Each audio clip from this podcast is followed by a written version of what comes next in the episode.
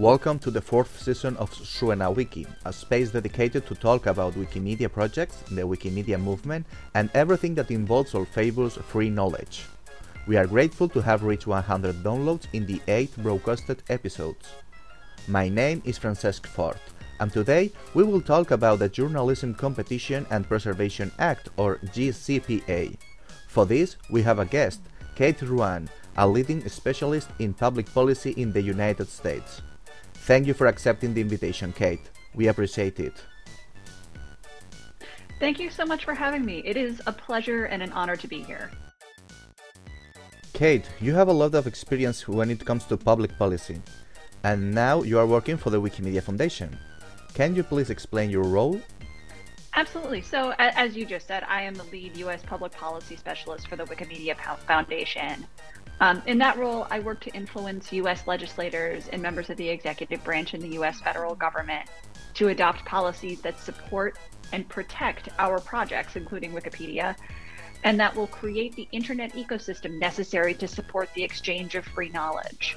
Generally, that means advocating for privacy protections, free expression protections, and for transparency and accountability, especially from dominant internet companies. I also hope to be directly in touch with members of the community and to be in dialogue about what the community needs so that I can communicate that to policymakers in the United States and so I can help the com- community have their voices heard by policymakers directly as well. Today we will be talking about the Journalism Competition and Preservation Act, or JCPA. For us who are not from the United States, could you please explain this act in depth? How, how the JCPA works? Yeah, absolutely. Um, and and I just I want to say that doing this work is, is a privilege. I, am a little bit new to it, but I, I've been having so much fun, and this is such a this is such great work, and I'm and I'm glad to be joining this organization and this fantastic community.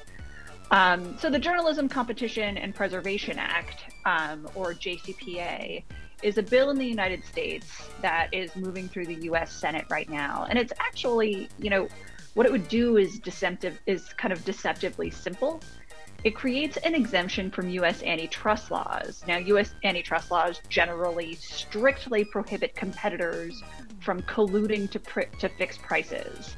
So the JCPA creates an exception to that prohibition for certain journalism and broadcast companies so that they can collectively negotiate with the very largest internet platforms. Only platforms that have no fewer than 1 billion monthly active users globally would be covered by the bill. But basically, what would happen is it would allow these journalism companies to collectively bargain with the largest internet platforms without violating the antitrust laws. Um, and part of the reason this this bill exists is because for years, as we all know, local journalism has struggled to obtain the revenue it needs to continue reporting. Small newspapers and broadcast stations have been closing, leaving news deserts around the world and within the United States as well. Some policymakers here in the US blame this phenomenon on large internet platforms now being the ones to deliver news content, though they do not create the content. And the large platforms are also the ones receiving most of the advertising money that used to sustain the news content creators. So, this bill is effectively an attempt to force internet platforms, the largest internet platforms, to pay for the news content they are supposedly profiting from without helping without helping financially to create. Okay, this is for sure a big thing. What salient flaws can be observed in such a big text? Sure. Yeah, there are there are some significant concerns with the bill. I would say there are at least three that can be seen when we think about the kind of incentives it would create. The motivation behind it sounds great, right? But when you think about the world that it would actually create afterwards, we do have we do come up with some some significant risks. The first is that it risks creating what we generally call a link tax. We're worried about that because the news content creators and internet platforms have to negotiate for the right to something, though the bill doesn't specify what they're negotiating for right now. So, in other words, if the negotiations between the big journalism companies and the big internet platforms fail, there will have to be something that the platforms cannot do anymore. And we're concerned that that thing is going to be linking to news content created by the news content creators. There has never been a property right, a property interest or property right in links before. Linking is properly outside the ambit of copyright law, while brief excerpts or previews of news stories are long established fair uses in the United States and do not require permission from the copyright holder. These basic fair uses are essential to millions of websites and online services, as they use links to connect content to online communities large and small, like Wikipedia. A right to restrict third parties from linking to external content would go far beyond any right that any copyright owner has ever enjoyed in the history of US intellectual property laws. More importantly, changing this foundational aspect of the internet could have wide ranging impact far beyond dominant players like Google and Facebook. The second problem that we see with the bill is that it could entrench existing market structures in the news industry, where dominant players will lead the negotiations that this that this bill will enable and take the lion's share of the profits, becoming ever more dominant and making it more difficult for innovative competitors to enter the field.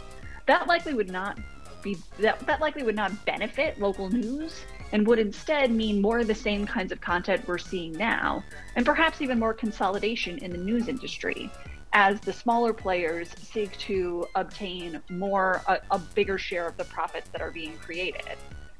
Uh, finally, let's just assume this works and it results in a wealth transfer from the big platforms to the news outlets. Currently, nothing in the bill would require the news content creators to actually use those profits to fund journalism. In other words, the news outlets could take the money and turn it into a stock payout for their shareholders. We've heard that, the, that lawmakers in the US might fix this pretty significant flaw in an upcoming version of the bill, but we haven't seen that yet, so it still remains a concern that we talk about. Of course, this is not finished yet, and we will have to wait still a lot to have a final version of this text. But still, how would this draft affect the digital world as we know it today? Sure. Uh, so at this point, the bill's immediate effects are unclear. But if it does result in a link tax for large platforms, we're concerned that the, that the property right could expand to other outlets that wish to link to news sources, including Wikipedia and other Wikimedia projects. Our projects rely on links and on fair use in order to operate. If suddenly that was now a fee we had to pay, that could be devastating for the continued vitality of the projects. But we're also concerned that if the large platforms refuse to pay for linking rights to news or negotiations fail for any reason, it could be harder to find and then and then link to reliable sources on Wikipedia and other wiki projects. Worse, we could wind up with broken links on our projects that will make it difficult for our readers and users to find the primary sources for the information contained on the projects right now. At a time when we're worried about the spread of misinformation, we really should not be putting up barriers to finding reliable information and being able to share it. Are there any positive aspects in the content of this act? Uh, so, with, with this bill, the bill is certainly looking to solve a real and grave threat to our information ecosystem, and frankly, to democratic governance itself. For government and society in general to work, we need journalists at the local level doing the reporting that holds officials accountable for their actions to the people that elected them or to the people they are responsible for. Personally, I do not think that it's a coincidence that local news has been disappearing at the same time that we have seen a rise in the dangers of misinformation and disinformation. When it comes to Wikipedia itself and into the Wikimedia projects, we need local news and local journalists generating the reliable stories that will serve as the primary sources for Wikipedia articles. Now, it's possible that some kind of collective bargaining right is part of solving that very real problem of disappearing local local journalism. I'm not entirely sure if collective bargaining is part of the solution, but what I do know is that we can we cannot approach this problem with narrow solutions. We need to tackle the whole journalism ecosystem to find the right combination of things we must do to ensure that the people are able to get truthful information from trusted sources and that free knowledge continues to be protected on the internet. When it comes to the Wikimedia projects and the communities, how will the JCPA affect us? So, right now, the JCPA doesn't affect Wikimedia projects directly. We simply don't have enough monthly users to be covered by the bill. However, the bill will impact the, the ecosystem that is necessary to our existence. It could make it harder to find reliable news sources online and could entrench existing media power dynamics in ways that won't support the local journalism that we desperately need to achieve our mission of helping everyone to share in the sum of all knowledge. So even though we might not have a, a, direct, we might not be directly impacted, like we are not going under this bill to be forced to negotiate with uh, with the news content creators. We are concerned about the impact it will have on the internet itself. And we are also a little bit worried uh, uh, about the impact that it could have on existing links within Wikipedia, depending on how depending on how the negotiations shake out should this bill become law.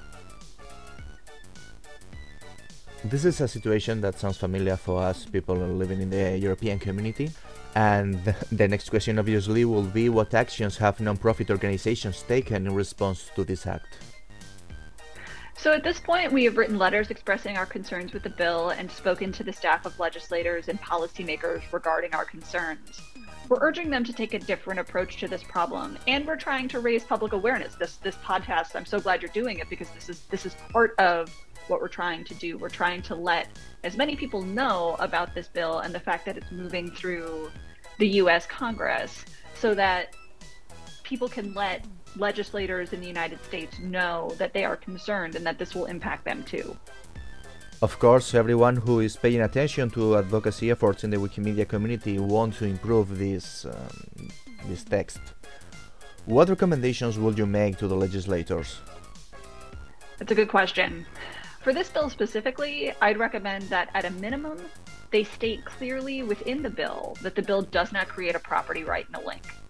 More generally, though, I would urge them to find ways to direct funds toward the creation of essential local journalism that do not create the risk that the JPA creates, the JCPA creates. We need a holistic approach to supporting journalism at all levels, including possibly by simply creating sources of direct funding for journalism, for example. At best, right now, the JCPA is ineffective. At worst, it does more harm than good by entrenching existing power structures and potentially undermining the structure of the internet itself. And of course, this is not only an effort of the people in the internet or from the Wikimedia communities, but this involves, let's say, the whole population of the United States. What recommendations would you make to citizens regarding this act?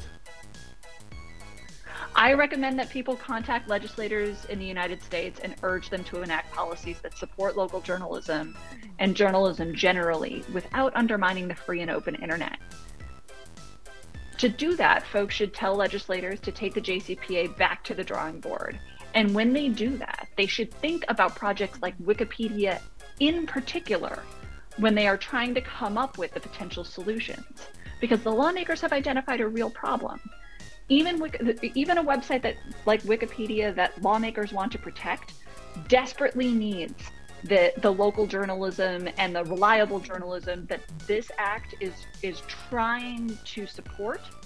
But we need to find a real solution because the one that they've come up with right here in the JCPA could do harm to some of the very things that they are trying to protect.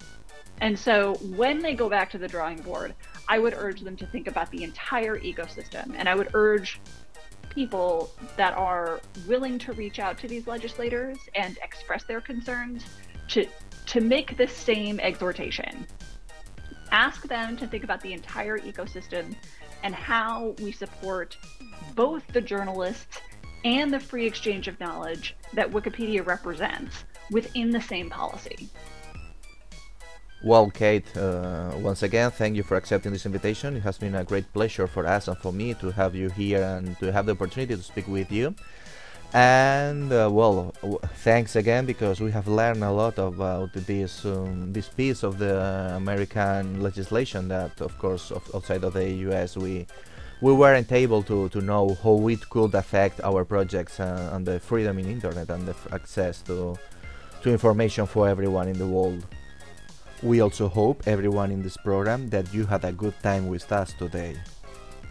I absolutely have. Thank you so much for having me. It has been a privilege to talk to you. I, it has been absolutely wonderful to join you, and I do hope to be talking to you all soon. Um, I am thrilled to be here, and I urge you to contact U.S. legislators about the JCPA. Tell them to take it back to the drawing board and start over and create something that we can uh, that we can use to truly support local journalism and the exchange of free knowledge in the U.S. and around the world. Well, Kate, once again, thank you very much for accepting the invitation. We hope that you have a lot of successes uh, trying to convince the legislature and improving this text, and at the end, guaranteeing the access of information for everyone, which is one of our many objectives as a movement. So, and I know that I'm repeating myself, thank you very much for coming here. And uh, we must remember to everyone who is listening that you can reach us in suena.wikisp.org and in podcast, the podcast is podcast.wikisp.org.